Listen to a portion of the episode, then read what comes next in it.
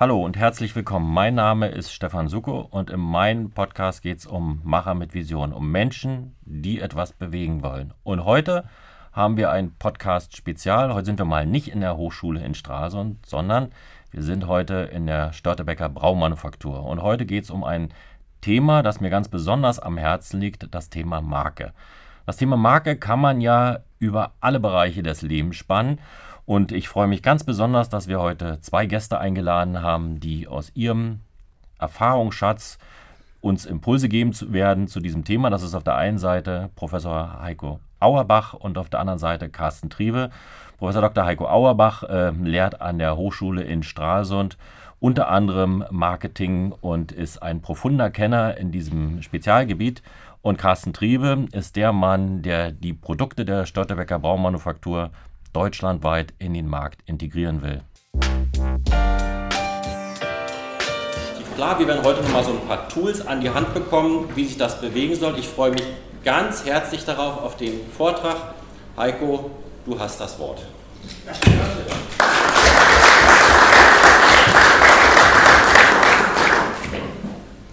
Vielen Dank, Stefan, für die Einladung, meine Damen und Herren. Ich würde mit Ihnen ganz gerne mal ganz kurz folgende Punkte antriggern und anschließend können wir gerne darüber diskutieren. Was ist überhaupt eine Marke? Marken kennen wir alle.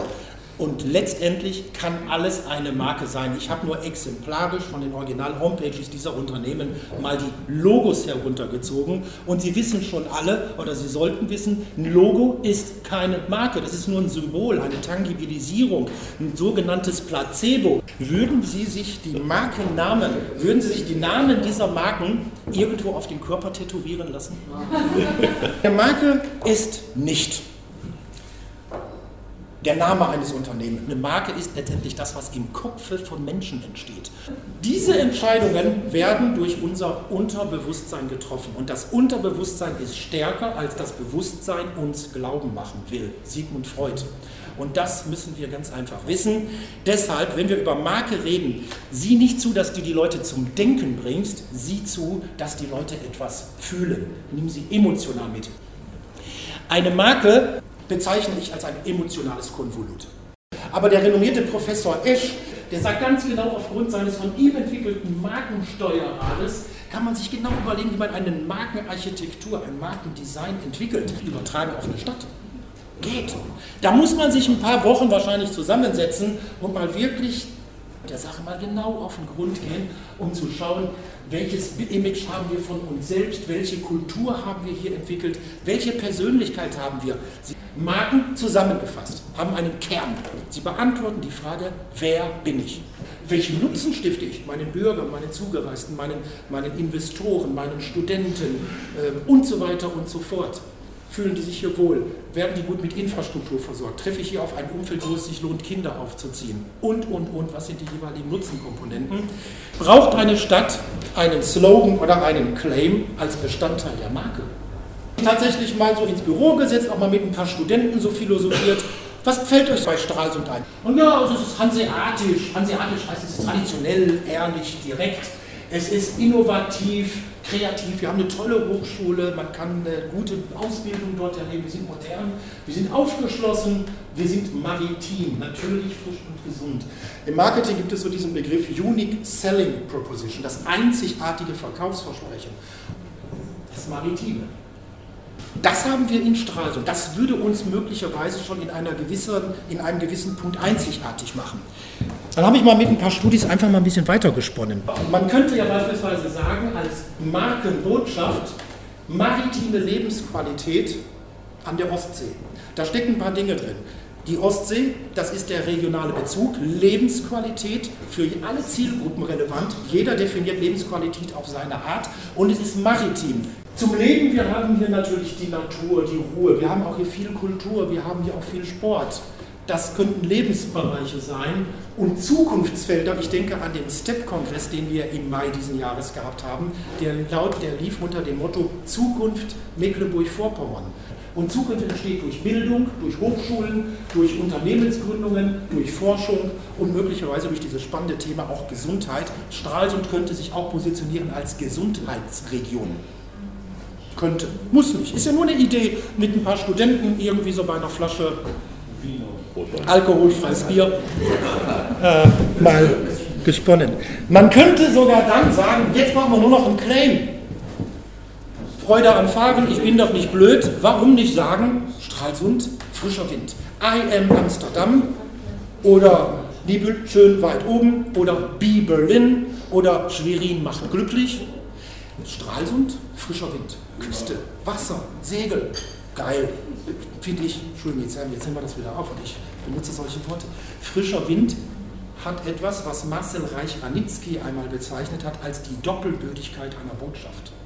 Frischer Wind, ja klar, frische Luft. Geh mal am Sund spazieren, da hast du frischen Wind. Wir haben hier in Stralsund, in Vorpommern, die sauberste Luft von ganz Deutschland. Aber man kann natürlich auch den frischen Wind, Sie haben es doch schon längst begriffen, sehen, frischer Wind in der Verwaltung. Flexible, dynamische Verwaltung. Frischer. Frischer Wind. Ja, das wird jetzt aufgezeichnet. Sie müssen sagen, ja.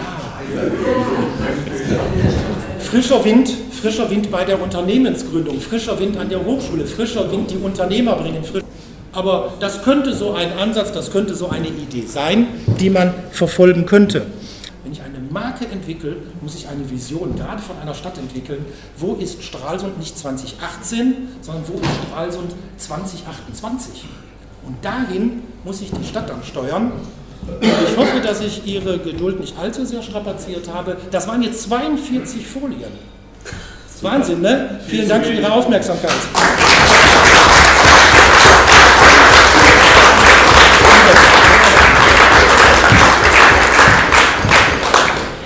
Vielen, vielen Dank, lieber Heiko, das hast du ganz toll gemacht. Er ist nachher noch hier für die provokanten Thesen, die er aufgestellt hat zur Diskussion. Jetzt kommt der zweite Teil. Ich freue mich ganz besonders, dass wir den, darf ich Hausherrn sagen, dass wir den Hausherrn Carsten Triebe hier haben und ich habe ihm schon gesagt, wie bin ich auf ihn gekommen. Ich habe zwei Stichworte eingegeben ins Internet, Marke und Stralsund und da bin ich hier auf dieses, was ich vorhin schon angekündigt habe, Stralsunder Brauerei auf dem Weg zur nationalen Marke. Und das ist im Prinzip auch das Thema, was ich ihm so vorgegeben habe und gesagt habe, erzähl uns mal was dazu. Und da bin ich ganz gespannt auf den Vortrag. Ja, vielen Dank.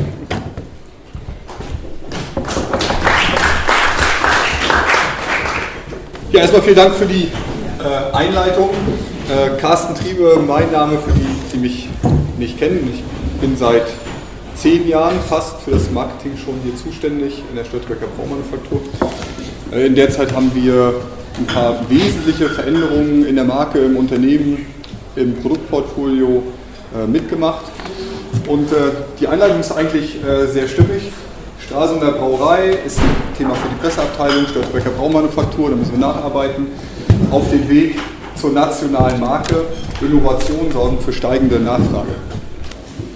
Wir suchen immer wieder Wege, wie wir noch eine Ebene weiter hochkommen in den Bereich Begeisterung. Jetzt kürzlich waren es gerade ähm, die Hobbybrauer, äh, die Hobbybrauermeisterschaft. 120 Hobbybrauer aus allen Bundesländern in Deutschland sind angereist, um hier ihre Eigenkreationen zu zeigen. Wir haben richtig Geld in die Hand genommen, um dieses Event, den Rahmen möglich zu machen. Und jetzt ist es so, dass Störtebecker tatsächlich es Kunden ermöglicht, ihre eigenen Biere hier zu präsentieren, deutscher Meister zu werden, sich auszutauschen. Und damit sind wir ja auf einer ganz anderen Ebene der, der Marke schon unterwegs. Äh, hier kann man sich selbst ausleben, hier kann man tolle Erfahrungen sammeln, hier kann man Selbstbestätigung bekommen. Äh, das sind ja, sind ja Dinge, die weit, weit weg sind vom Massenmarkt, in dem dieser Wettbewerb herrscht, bei dem es nur darum ging, mach ein Bier, was nach Bier schmeckt halbwegs anständige Qualität und ab und zu ein bisschen Event. Das Ganze haben wir natürlich begleitet mit einer Fülle von Sortimentsinnovationen. Warum ist Sortiment bei uns natürlich so wichtig? Marken entstehen in den Köpfen der Verbraucher, für uns noch viel stärker auch auf der, auf der Zunge und im, im Magen. Und äh, nichts verknüpft verknüpfen Verbraucher so stark natürlich mit, mit einem sich verändernden Image wie mit sich verändernden Produkten, neuen Produkten, innovativen Produkten. Wenn ich immer das gleiche Pilz mache, kann ich viel behaupten, dass ich frisch, neu, innovativ bin oder für was anderes stehe, wenn es das gleiche Produkt immer bleibt, ist zwischen Anspruch und Wirklichkeit einfach ein sehr großes äh, Gap.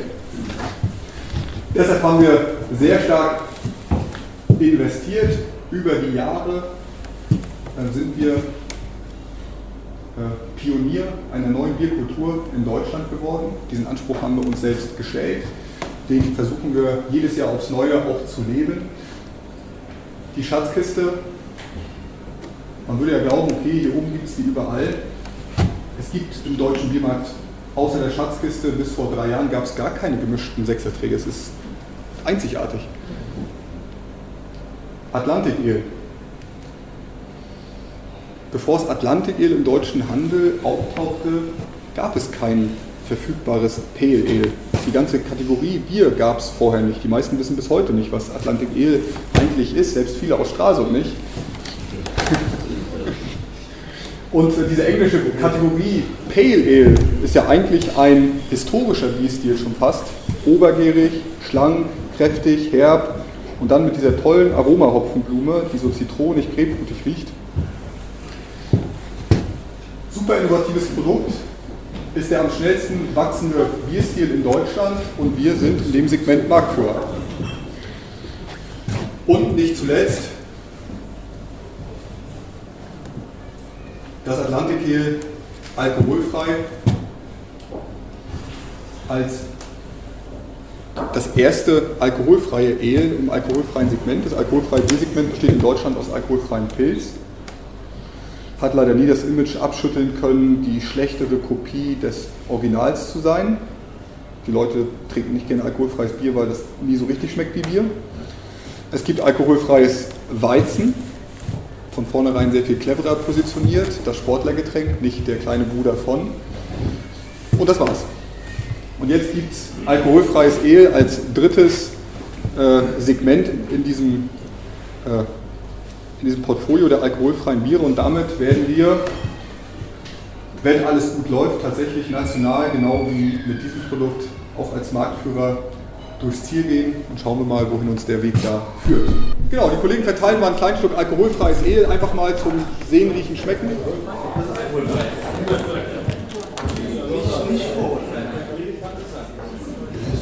Und das soll so ein bisschen mal ein, ein Abschluss sein. Dann kommen wir auch wieder Ursprung. Das ist wirklich ein sehr guter, sehr guter Gedanke. Auf dem Weg zur nationalen Marke. Wenn wir einen Chart gehabt hätten 2008 oder 2007, wären wir fast noch in Brandenburg, Berlin, Mecklenburg-Vorpommern unterwegs gewesen. Diese Entwicklung zeigt die Anzahl der Absatzstätten, in denen Störtebecker Bier verfügbar ist. Und tatsächlich ist es so, dass wir, wenn Bayern die letzte Bastion äh, gefallen ist, heißt auch in den Köpfen der Bayern sind wir noch nicht als glaubhafte Biermarke angekommen. Da gilt es, Überzeugungsarbeit zu leisten. Da gibt es auch rechtliche Gründe, dass wir nicht ganz hinkommen. Tatsächlich gelingt uns hier äh, gerade etwas, das seit vielen, vielen Jahren keiner, keiner Brauerei äh, mehr gelungen ist, nämlich aus einer regionalen äh, Brauerei den Weg zu schaffen in eine nationale Marke oder eine Marke mit nationaler Bedeutung. Und wenn wir uns das jetzt angucken, 2018, da ist nicht mehr viel übrig. 2020 äh, würde ich davon ausgehen, haben es tatsächlich geschafft, dass Störtebecker national als Marke eine Bedeutung hat. Soll es denn national bleiben? Oder?